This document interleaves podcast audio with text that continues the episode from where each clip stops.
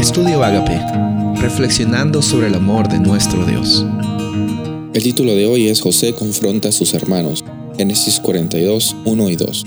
Viendo Jacob que había alimento en Egipto, dijo a sus hijos, ¿por qué os estáis mirando? Y dijo, he aquí, he oído que hay alimento en Egipto, desciendan para allá, compren un poco para nosotros, para que vivamos y no muramos. En Génesis 42 encontramos la narración, la historia de cómo es que José reconoce a sus hermanos cuando ellos van a Egipto en búsqueda de alimento.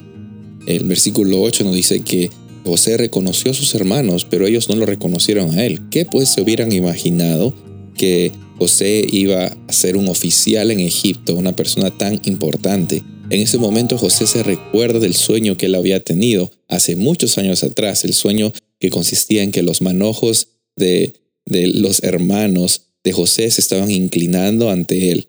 Y encontramos también de que eh, José, por alguna razón u otra, quería probar la, el carácter de sus hermanos. Ahora, no estamos diciendo con esto que lo que hizo José necesariamente fue bueno, eh, jugar con los sentimientos de sus hermanos. Lo que estamos diciendo es que él quiere pasar por esa experiencia de probar a ver si es que ellos realmente habían cambiado con el tiempo o con las cosas que pasaban. Y bueno, José los acusa de, de ser espías, eh, ellos dijeron, no somos espías, nuestro padre vive en Canaán, nosotros también, eh, somos dos hermanos, uno ha muerto y el menor está en casa. Y él dice, bueno, no les creo. Eh, a ver, traigan a un hermano, al hermano que me está diciendo que, que se quedó en casa como prueba de que están diciendo la verdad. Y por mientras, uno de ustedes se va a quedar aquí. Se quedó entonces Simeón, fue atado y sus hermanos fueron probablemente temerosos a su casa tratando de hacer lo posible para rescatar a su hermano Simeón, me imagino, vamos a ver cómo es que continúa esta historia.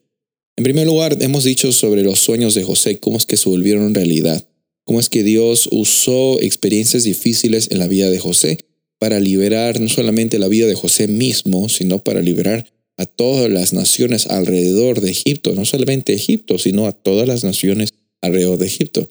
En segundo lugar, también aquí hay una respuesta interesante que vemos en el lenguaje de los hermanos. Ellos se hablan unos con el otro y el hermano eh, mayor Rubén dice, ya ven, yo les dije que, que no pequen contra, contra José, porque lo vendieron? No teníamos que haber derramado sangre, ahora su sangre se nos es demandada, tenemos que rendir cuentas. No, como que muy temerosos y probablemente con la culpa de las cosas, de las acciones que ellos habían cometido años atrás con José. Lo que no sabían y que se van a enterar después que tenemos un Dios grande que Él transforma nuestras decisiones más difíciles en oportunidades para glorificar su nombre. Nosotros creemos eso por fe.